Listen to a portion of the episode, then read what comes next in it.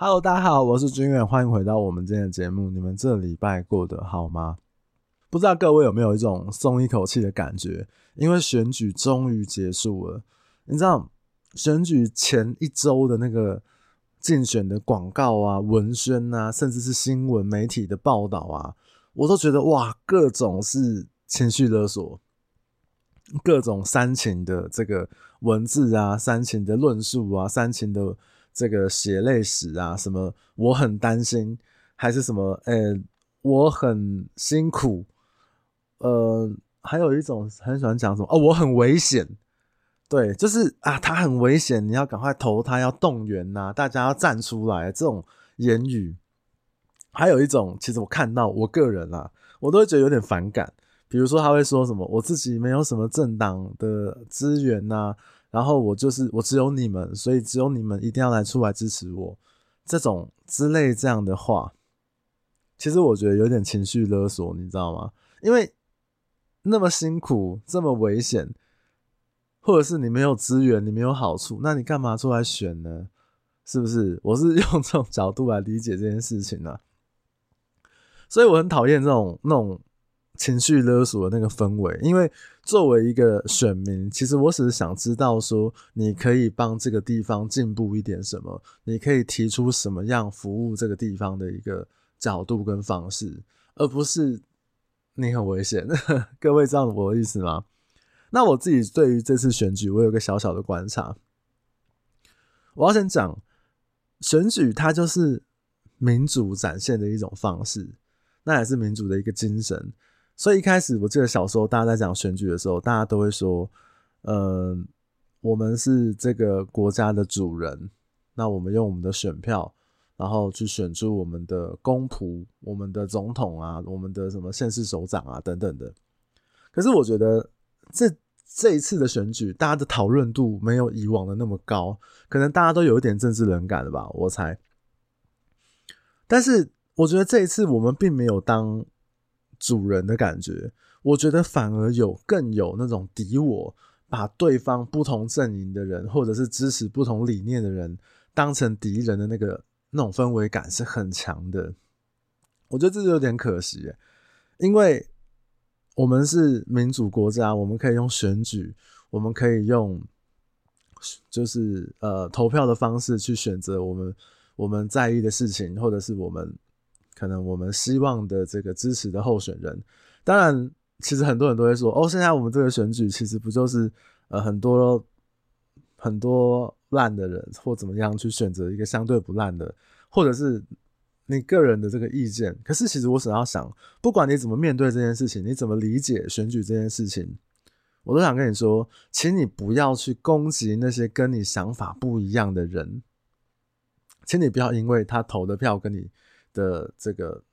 候选人支持的候选人，或者是支持的政党不一样，你就说人家是白痴，你就说人家是智障，你就说这个国家会怎么样会怎么样？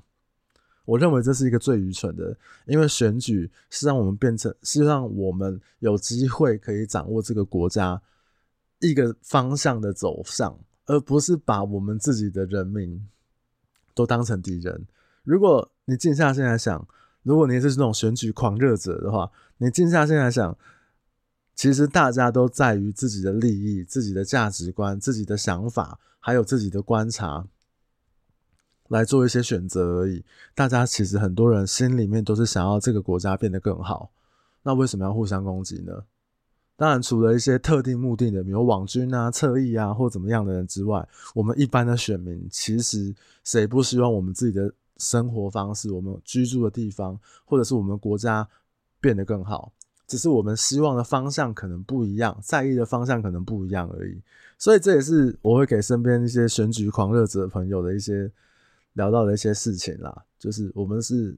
希望用民主的方式，这个制度我们选择了，我们就要相信，我们去监督它，让这个制度变得更好，而不是把敌人。画得很清楚，把它记得牢牢的。尤其选举结束了，我觉得很多事情应该就要回归正常了。就像我这个节目一样，对，今天就要跟你聊一个新的话题，好不好？大概是这样啊。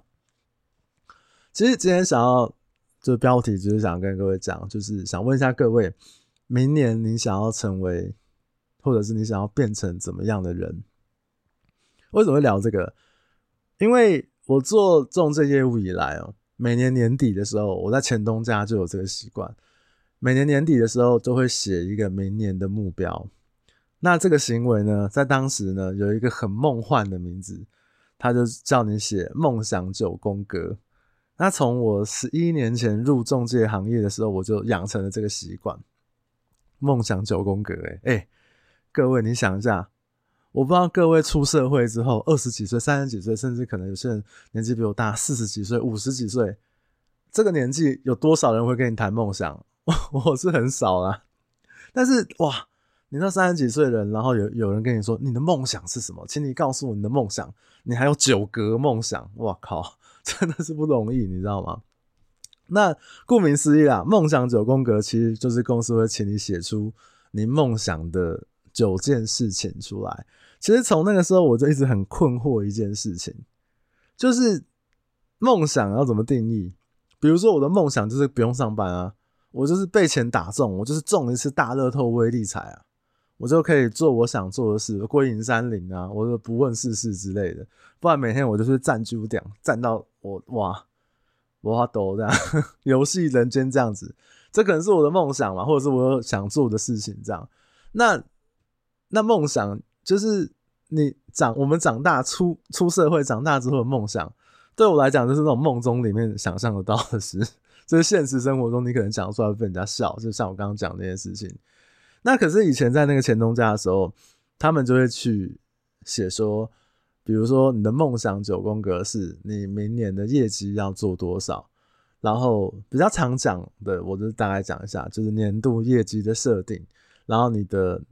职称，比如说你要从这个普通专员，然后到主任，然后到专案经理，然后可能到协理等等等等的，然后或者是你要竞选店长啊。管理职的方向啊，或者是你要得到公司的什么奖项，比如说你单月的 Top One 啊，公司的前几名啊，还是说可能有些特殊的，比如服务品质奖，这个也是我以前在前东家很常看到的的一个梦想选项之一。我觉得那个时候大部分都有一种从众心理，反正人家写什么，我就是写那个方向的。那我也不会去怀疑说，哎、为什么要写这个东西？哦，就因为大家都设定了，所以我也设定这样。那还公司还有一个就是，他们会帮你锚定一个数字，就是他们那个奖金设计。比如说你四百万，可能就会有多出来一笔奖金，然后你六百万就会有多出来一笔奖金。对，所以你在设定这个明年的业务目标的时候，假设六百万会有一笔奖金。你你会去设五百九十五万吗？你会去设五百八吗？你会去设五百五吗？因为六百万都有奖金的嘛，你自然就会去设定六百万。你如果不写六百，人家会想说你白痴啊！你都做五百五了，为什么不做六百？有多那个奖金？或者是你会去设定什么三百五十万吗？还是三百六十八万？你觉得这数字好听？那不对，人家会告诉你说，你都要做三百六十八万，你为什么不做四百万？而且。你看那个谁跟你同期的都做了六百万了，你为什么你只能做四百万？就会引导你，其实那个数字引导你，有时候是主管希望你写出来的数字，你自己可能都没想过，为什么这六百万他的年收入到底对我来讲有什么样的帮助？这样，我那时候在前东家看到的就是类似这样的事情，那我就是很疑惑，做业绩。或者是业绩达成我的目标，那不是我的梦想，那只是我该做的事，或者是我代办事项而已。我本来就是要赚钱，不然我来公司是干嘛？我来公司是完成我的梦想，就是来帮公司赚钱，然后我自己混口饭吃。讲白了不就这样吗？所以不管那个时候的，其实我写了好几年，但是我都观察到，其实九格的这个梦想有一半以。可能一半上下啦，都是因为公司的关系。你要奖项，你要晋升，你要选店长、参选店主管，或者是你的业绩目标等等的。如果这四项都写的话，你几乎占了一半，因为公司的关系引导了你的梦想，然后给你一个名字叫做“梦想九宫格”。对我来讲，这样的梦想就有点廉价，就这样过。我在那个环境过了好几年，但是好处就是我也养成了每年。然后我会去规划一下明年目标的一个习惯。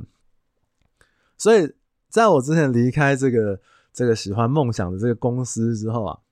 那我还是会帮我自己去设定一些我的年度的一些目标或者是一些计划。那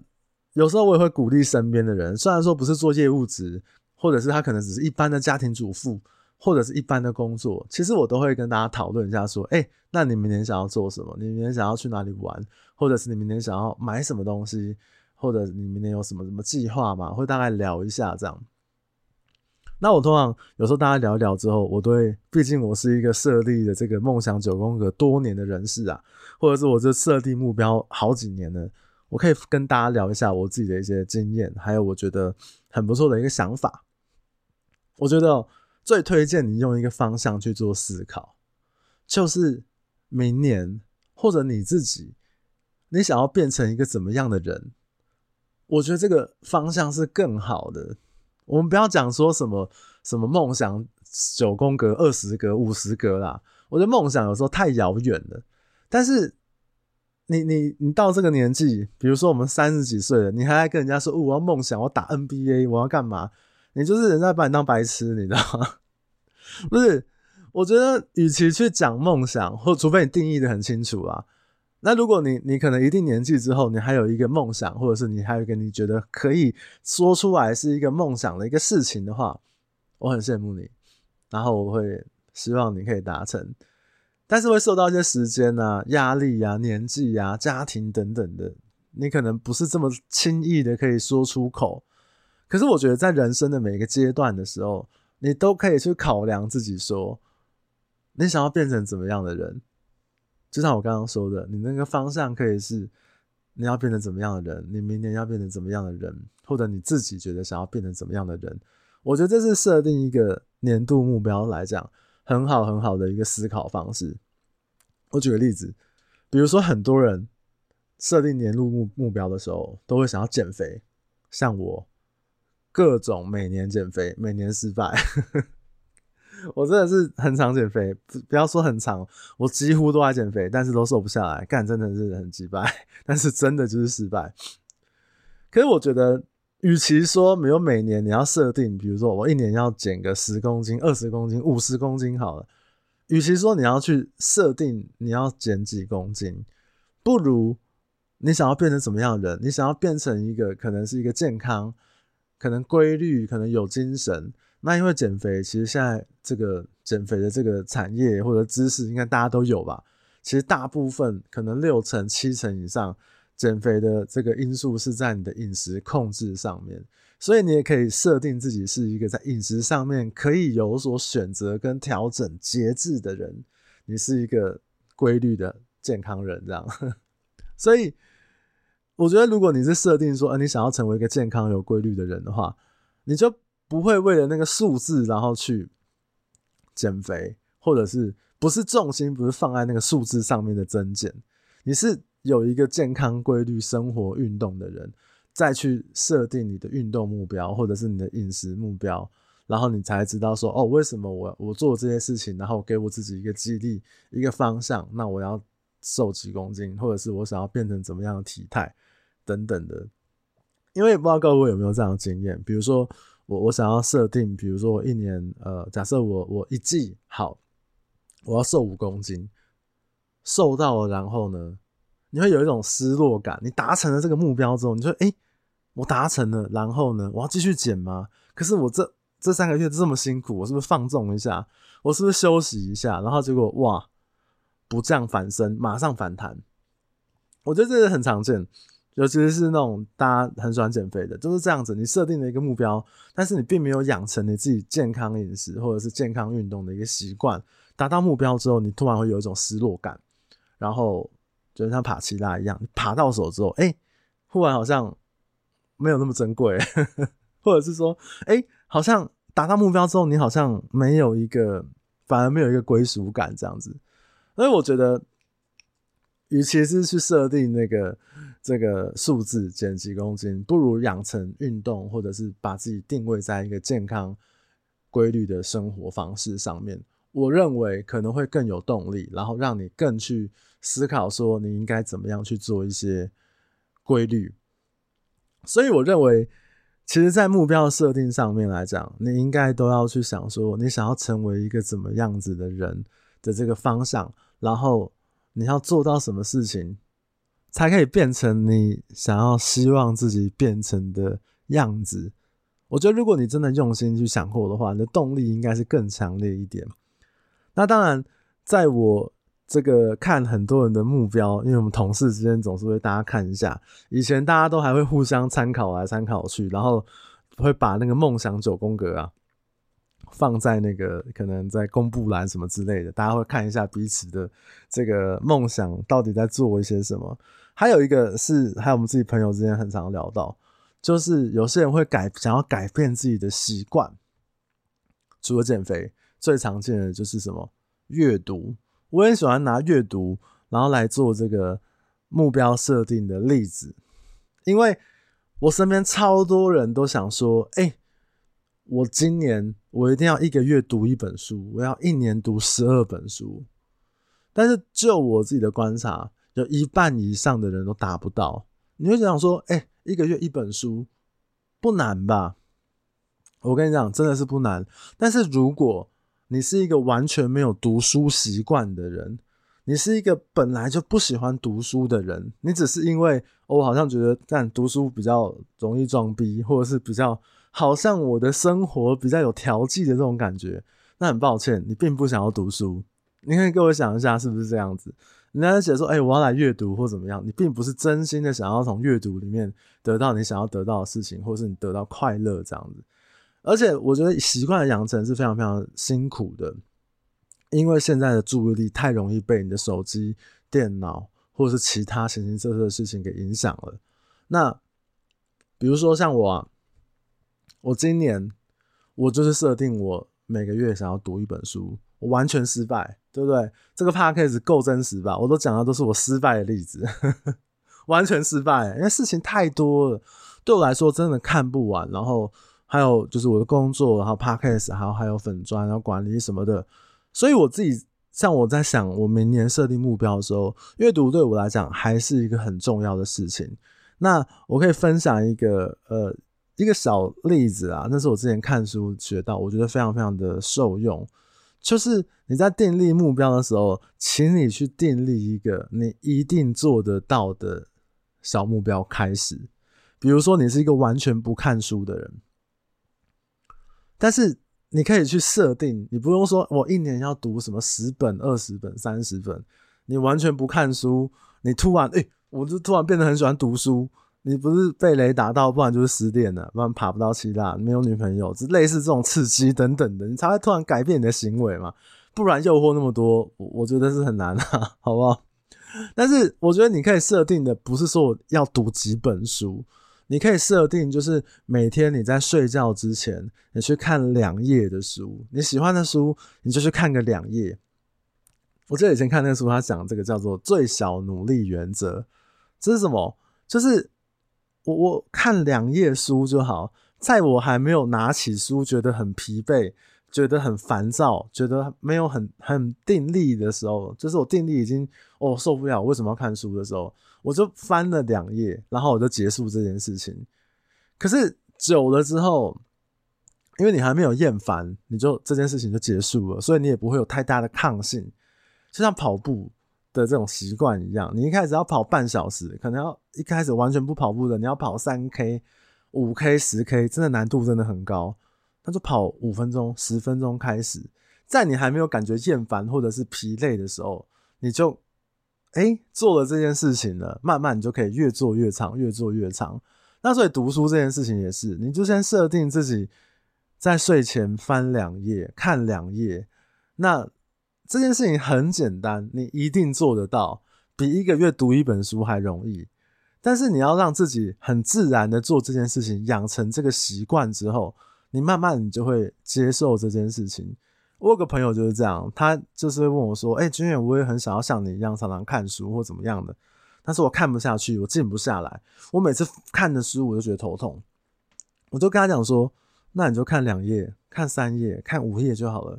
你你还没有觉得很烦的时候，书就盖起来，然后想一想，你就去睡觉吧。”但他真的靠这个方法让自己这个呃可以。渐渐养成看书的习惯。他可能也没有办法一次看很多，但是他可能就会选择我看完一个章节，我再去睡觉，然后或者是我自己做一些思考跟整理。他是一个完全没有阅读过的阅读习惯的人，但是他也靠这个，就是我一定做得到的一个最小努力的一个事情，他没有被抗抗拒感给打败，就是那些疲劳感啊。那与其你去跟人家喊说，我一年要读几本书，然后一年。可能我有一些，我加我看一些那个什么阅读阅读的那个社团，就有人说我一年要看五十本，或一年要看几本那种很夸张的数字。我想说，这不是荣草那么喜欢读书的话，对对？你现在应该是不是医生就是律师吧？是不是？但是一般人不是这样子嘛，所以我们就扎扎实实的先养成一些这样子的一个好习惯。就算你一天只看了两页、三页，可能只看了两百个字。等等的，但是阅读这个习惯，它就也许一辈子就跟着你。你有一年时间，你有两年，你有三年，你有这一辈子都可以慢慢的读书，然后你可以从这个习惯里面找到一些乐趣之后，这个习惯跟着你，我觉得很棒啊。所以我们在比如说想要做一些目标，或者是设定一些事情，是我们完全没有接触过的时候，我们不一定要去喊一个。很正常，可能一个月你觉得读一本书是很正常的一件事，但其实你想一想，是不是我们去先设定一个小的目标，然后来达成我们可能一个月想要读一本书，先养成一个小小的开始跟习惯。我觉得都很多事情都是这样子，比如说有时候想要发懒，想要呃做一些什么事情的时候，就我想要躺在沙发上面，我就想要耍废，我就想要当一滩烂泥。但是你只要动一点点力气，去做这件事情的开头之后，后面就慢慢慢慢你就越做越顺手这样。所以这个方法最小努力原则，也让大家在设立明年目标的时候，我觉得是一个非常好的一个思维方式，也让大家可以就是试试看，不管是运动啊、阅读啊，或者是做一些其他比较容易有抗拒性质的改变，我认为这个都非常非常的棒。最后还想要提醒你一件事情，就像我刚刚讲的嘛，前东家都会叫我们写梦想九宫格，也不要讲什么梦想啦，就是九宫格，你想要最想要做的事情。其实我自己观察，九格太多了，真的，一年的时间，我们很容易去错估这个时间概念。就像我们的工作，有时候会跟一些比较之前的学弟，比如说你的上班时间。可能是早上九点到呃晚上的，比如说我们之前比较长到晚上九点，你会以为你有十二个小时的工作时间，但其实没有。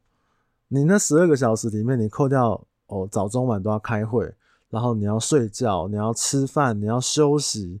然后再加上你可能需要一些移动时间、通勤，然后就是你一个点到一个点，然后还有一些事务，比如公司要整理啊、打扫啊。等等等等，这些杂事扣掉之后，你会发现你可能不到一半，或者是只有一半的时间是可以作业的。但是你一直以为你有十二个小时，那你这一半的时间，你又有一些可能自己私人想要偷懒，或者是想要这个想要出去闪躲飘啊等等的，所以你的时间就压得很紧。那你把这个。时间的那个线拉到一年来看，我们常常都会以为我们一年有三百六十五天，所以我可以用一个很宏大的计划或者是很大的目标来完成。其实不是的，就像我刚刚讲的那个最小努力原则，你其实没有你想象的这么多时间，因为影响你的事情太多了。你除了我们人的一上一天的那个精神力是很有限，你工作以外，你的家庭。然后你还要休息，你还要玩乐，你还有其他你想要做的事情，所以你说真的设定什么九个目标还是几个目标？我认为太多了。我认为其实就是专注聚聚焦一下，先做到你可能你觉得也许三件事或五件事情，你觉得是最重要的。那既然是最重要，就像我刚刚一开始讲的，我就会把它希望想成就是我想要变成一个怎么样的人。因为那是我想变成的样子，那件事情基本上应该就是最重要的事吧，对不对？这有人说，哎，我想要变成一个混蛋，那你就扎扎实实去做一些坏事，你就好好认份的去当个混蛋。因为你如果告诉我说你想要当混蛋的话，对不对？但是前提是你要告诉我你心里面真的很想要当混蛋，那我也会支持你，好不好？我觉得就是这样子，因为你看嘛，哎、一年的这个目标、哎，明年。明年永远，明天，明天呢、明年永远都是一个值得期待的这个这个事情，因为会发生很多未知的事情，好的、坏的都有可能嘛。那一年的时间这么长，你如果很草草的，就是决定你的目标，你不觉得很奇怪吗？你不觉得，诶、欸，我可能花五分钟把那个，就像我以前教公司的那个抄来抄去，然后去复制一下去年的或前年的或同事的。这样很太奇怪了，你对于明年的态度似乎也太草率了一点。你就算要出去玩，也应该好好想一下。哎、我是现在国境那个出国越来越宽松的情况之下，我是要去土耳其呢，还是我是要去加拿大看瀑布，还是我是要去英国、欧洲等等等？你总是要自己想过一遍吧，那才是对你自己最重要的这些事情。所以我才会在这个嗯十二月。初的时候跟各位聊一集，因为其实，在十二月，我们除了今年的这个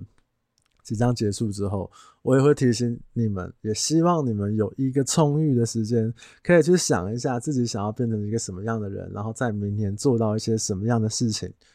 不用设太多目标。我认为最重要的事情，三到五个就好了。有些人会写说，啊，我有十个目标，我要一个一个一个一个达成。如果你都能达成的话，我很恭喜你。但是如果你是可能是那种，比如说就是可能都只有最后都达不成的话，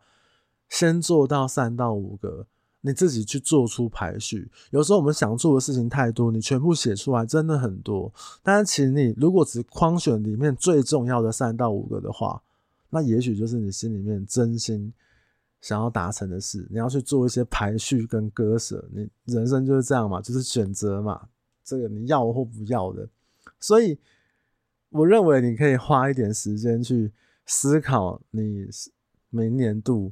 然后你你真的对你来讲很重要的一个事情。不然我看有些一些比较年轻的朋友，就是又浑浑噩噩，或者是又。呃，可能就不知道自己怎么样，然后都说啊，这个我都瞎忙，或者是怎么样，我觉得就会有一点点可惜。然后最后我想要补充一下，我自己哦，三十几岁才找到了一些我可能自己很想要、很喜欢，像这个 podcast 节目，或者是我自己经营的一些事情，然后是我目前的工作状态，我才找到了一个平衡，然后找到一个我很喜欢的一个点，很愿意努力的一个方向，这样子，所以。很多人找不到方向。如果很多人都会跟我说：“哎、欸，军远，我找不到方向，我不知道我要做什么。”我认为也不用急，因为找寻的过程，它就是一种目标。就是你只要没有放弃，你就是在找寻的那个状态，你很清楚你在你有出力，然后你有想要去找到自己真的想要喜欢的那个过程，那也是一个很好的事情，总比。我看到有些人可能他就是哦，真的就每天瘫在那边，然后自怨自艾，然后可能自己都不知道自己要要什么，然后讲也讲不清楚这样子。那很多人会对于找寻这个状态是很疑惑的。其实我一直都讲过，我觉得很多人大家都在找寻的状态里面，慢慢的拼凑出自己是一个什么样的人，然后自己想要变成一个什么样的样子。我认为都很好，只要你有那个信念，你觉得你愿意出这个力气。然后找到一个自己想要的一个状态的话，我认为努力的那个过程，它就是选项之一。因为你其他的选项可能就是摆烂，完全都不管。那显然你在努力的那个过程，就是一个相对好一点的选项。所以，呃，其实像之前有一个听众跟我分享一些故事，但是因为有牵涉到一些个人的隐私，我就不说了。但他也是努力了很久，然后终于在。真的很长的一段时间之后，找到了他自己真的很喜欢的一些事情，我也很替他开心。我相信大部分的人都在这个努力的范围里面，所以，请你们呃，对于明年想要成为一个什么样的人，或者是你想要做到一些什么样的事情，好好的想一想，在我们今年度还有一个月的时间，好好的整理一下，也可以运用这一年你认为自己有做到什么，你开心的这个。事情发生了什么事情，或者学习到什么事情，是觉得让哇干讲出去，我就是可以跟我朋友炫耀的。我觉得我就是要讲出去，就是骄傲的。对，整理一下，你就会知道你自己哎、开心的地方是什么。那这里这个今年呢，如果有一些挫折的一些事情，或者是你有一些原本设定但是你没有做到的事，也可以把自己来比对一下，说自己是不是一个嗯。设定目标太高还是干嘛的，对不对？之类的啊，诸如此类的事情就可以来嗯回顾展望一下。那这件事情呢，不是因为公司上面写什么，也不是因为你要在那边发脸书啊、IG 啊，就是我要有一个很漂亮的计划表昭告天下。